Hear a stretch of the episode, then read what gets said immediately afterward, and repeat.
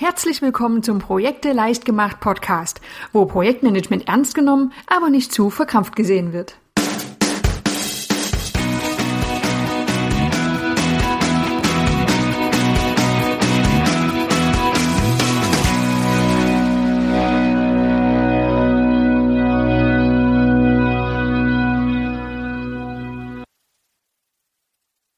Hallo, schön, dass du wieder dabei bist beim Podcast von Projekte leicht gemacht.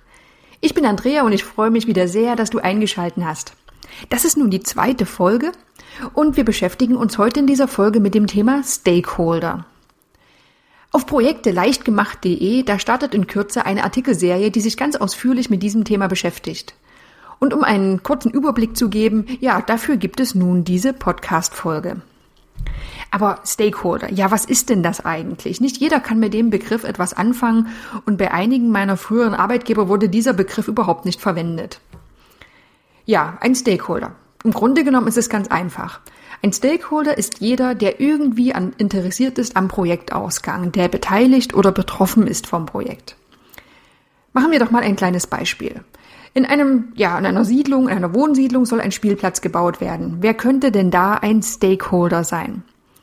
Wenn wir dran denken, jeder, der beteiligt ist oder betroffen ist oder irgendwie interessiert am Projektausgang. Also so spontan fallen mir da verschiedene Personen ein. Das können Vertreter von Baufirmen sein. Das sind natürlich Anwohner. Die Kinder sind Stakeholder, mit Sicherheit interessiert und betroffen. Es können auch die Eltern der Kinder sein. Es könnte zum Beispiel ein Vertreter der Gemeinde sein, der Bürgermeister oder auch Freiwillige, die sich am Bau beteiligen wollen. All diese Menschen sind Stakeholder des Projektes. Und alle haben auch ein Interesse am Projektausgang und das kann sowohl positiv als auch negativ sein. Ja, warum braucht man Stakeholder Management? Und das ist ganz klar, nämlich wenn Menschen, wenn es Menschen gibt, die interessiert am Projektausgang sind, dann sollte man diese auch berücksichtigen. Und besonders auch dann, wenn es eben Menschen sind, die das Projekt nicht gerade befürworten. Und diese können das Projekt ganz unproblematisch zum Scheitern bringen, wenn sie eine gewisse Macht haben. Also, was ist nun der Sinn? Ganz klar. Es ist der Sinn dieser Stakeholder, dieses Stakeholder-Managements, Gegner zu finden des Projektes. Denn nur wenn man die Gegner kennt, kann man auch etwas mit ihnen tun dann möchte man natürlich auch Befürworter finden. Denn einen mächtigen und einflussreichen Befürworter zu haben im Projekt und ihn auch zu kennen und zu wissen, was seine Interessen sind, das kann ein Projekt auch ziemlich voranbringen. Ein weiterer Punkt ist, dass man Ziele identifizieren kann. Natürlich hat man Projektziele, man baut jetzt diesen Spielplatz, aber wenn man Ziele von zum Beispiel den Kindern genau kennt, was die eigentlich genau wollen, dann kann man auch diese im Projekt viel mehr berücksichtigen. Zusätzlich zu den bekannten Projektzielen kann man also durch die Analyse von Stakeholdern auch noch weitere Ziele herausfinden und diese dann entsprechend auch im Projekt aufnehmen. Ein weiterer Sinn der Stakeholder-Analyse ist das Thema Image. Natürlich kann man sein Projekt so durchziehen, wie man es sich gerade vorstellt, aber man kann nach außen hin doch sehr viel besser dastehen, wenn man auch die Interessen der Stakeholder und der betroffenen Person auch berücksichtigt. Ja, und wenn ich mir so vorstelle, ich werde gefragt, was denn meine Meinung dazu ist, und das wird auch berücksichtigt, dann stehe ich doch so einem Projekt doch oft schon viel positiver gegenüber. Gut, wir wissen nun, was Stakeholder sind und was der Sinn und der Nutzen davon ist, wofür man das eigentlich braucht. Wie läuft denn nun sowas ab? Beginnen wir mit der Stakeholder-Identifikation, was im Grunde genommen nichts anderes ist, als wir sammeln jetzt alle Stakeholder, die wir zu unserem Projekt so haben könnten. Das kannst du allein tun, indem du dich einfach an deinen Schreibtisch setzt und auf einen Zettel eine lange Liste schreibst oder du bastelst eine Mindmap oder du setzt dich mit deinem Projektteam zusammen und ihr sammelt gemeinsam eine lange Liste von Stakeholdern. Damit ist der erste Schritt schon mal getan. Es ist klar, welche Stakeholder könnte es in diesem Projekt geben. Und diese Liste, die kann je nach Projektumfang jetzt echt schon ziemlich lang werden. Und deshalb kommen wir zum zweiten Schritt, nach der Stakeholder-Identifikation gibt es die Stakeholder-Bewertung. Und der Sinn dieses Schrittes ist es herauszufinden, welche dieser gesammelten Stakeholder denn nun wirklich wichtig sind. Denn wenn du eine Liste von 50 Stakeholdern hast und es gibt Personen dabei, die jetzt ja nicht wirklich wichtig sind oder keinen großen Einfluss haben, ja, dann musst du vielleicht auch nicht unbedingt etwas mit ihnen tun. Ja, wie finde ich heraus, welcher Stakeholder wirklich wichtig ist?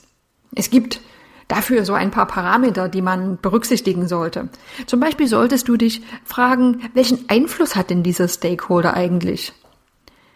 Nehmen wir mal den Kinderspielplatz her. Jetzt könnte es einen Anwohner geben, der zwei Straßen weiter wohnt. Der hat wahrscheinlich nicht wirklich den höchsten Einfluss. Und Einfluss oder auch Macht, das ist das Stichwort an dieser Stelle. Bei einem internen Projekt in deinem Unternehmen, dann kann der Geschäftsführer einen sehr, sehr großen Einfluss haben, ein Mitarbeiter im Kundendienst einen sehr geringen. Das heißt, du bekommst hier ein gutes Gefühl dafür, wer deinem Projekt denn wirklich gefährlich werden kann. Ein ähnlicher Parameter ist das Konfliktpotenzial.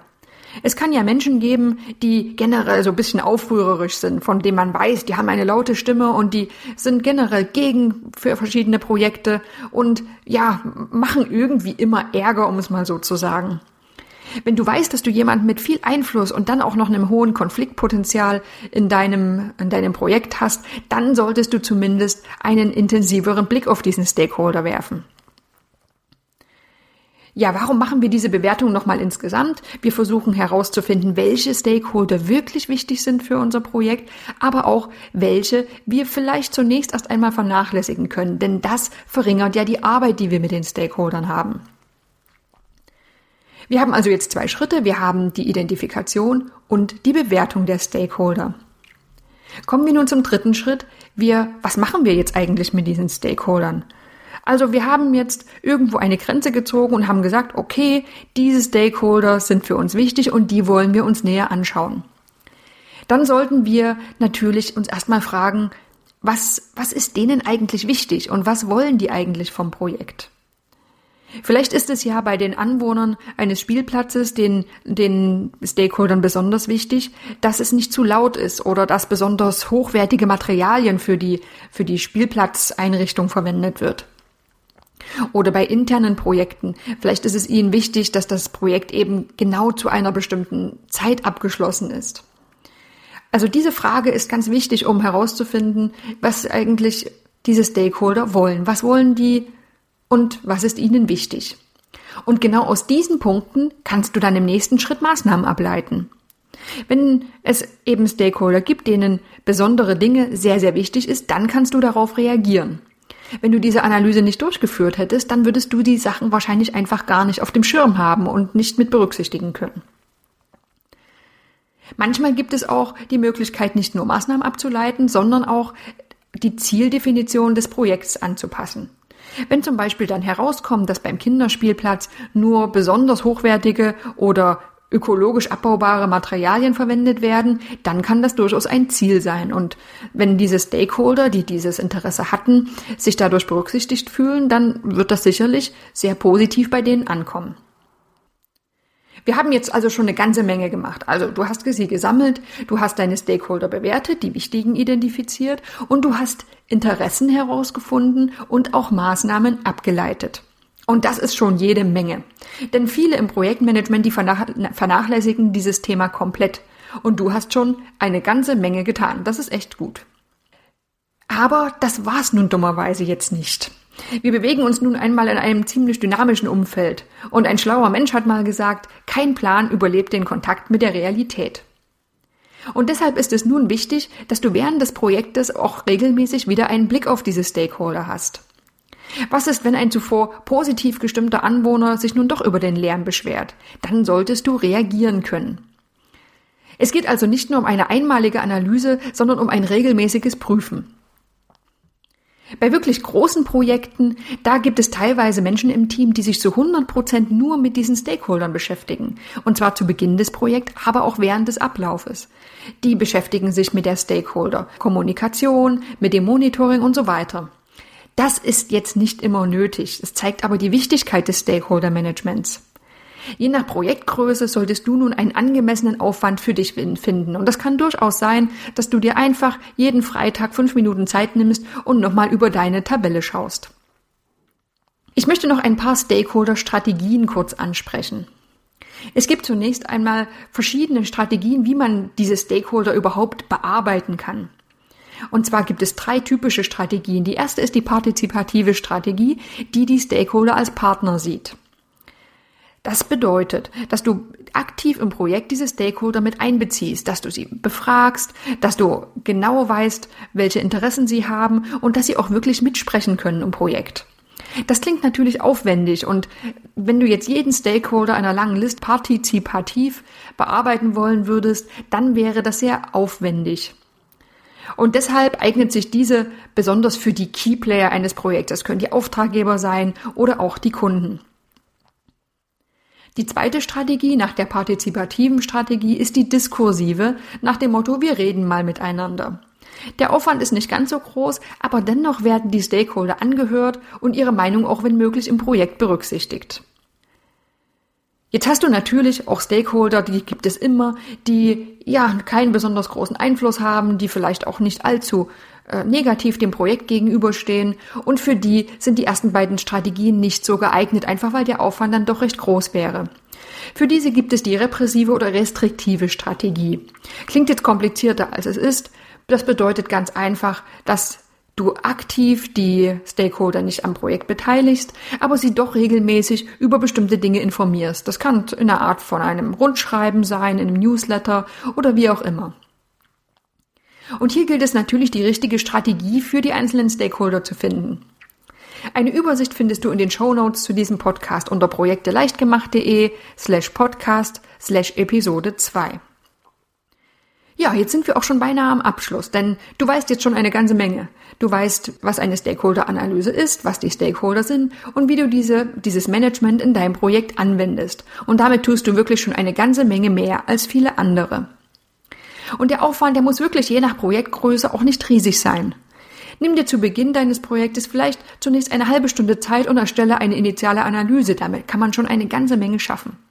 Und dann hab einfach regelmäßig einen Blick darauf, ob die Situation noch so besteht oder ob sich etwas geändert hat. Ja, und jetzt bleibt mir nur noch zu sagen, stelle sicher, dass du regelmäßig die Artikelserie bei Projekte leicht gemacht verfolgst, denn hier gibt es dann noch viel detailliertere Informationen zu dem ganzen Thema. Bis zum nächsten Mal und ich freue mich jetzt schon drauf, wenn du dann wieder mit dabei bist. Ich freue mich immer über Kommentare und Anregungen, die du an andrea.projekteleichtgemacht.de schicken kannst. Viele weitere Informationen, nützliche Tipps und Vorlagen findest du unter www.projekteleichtgemacht.de.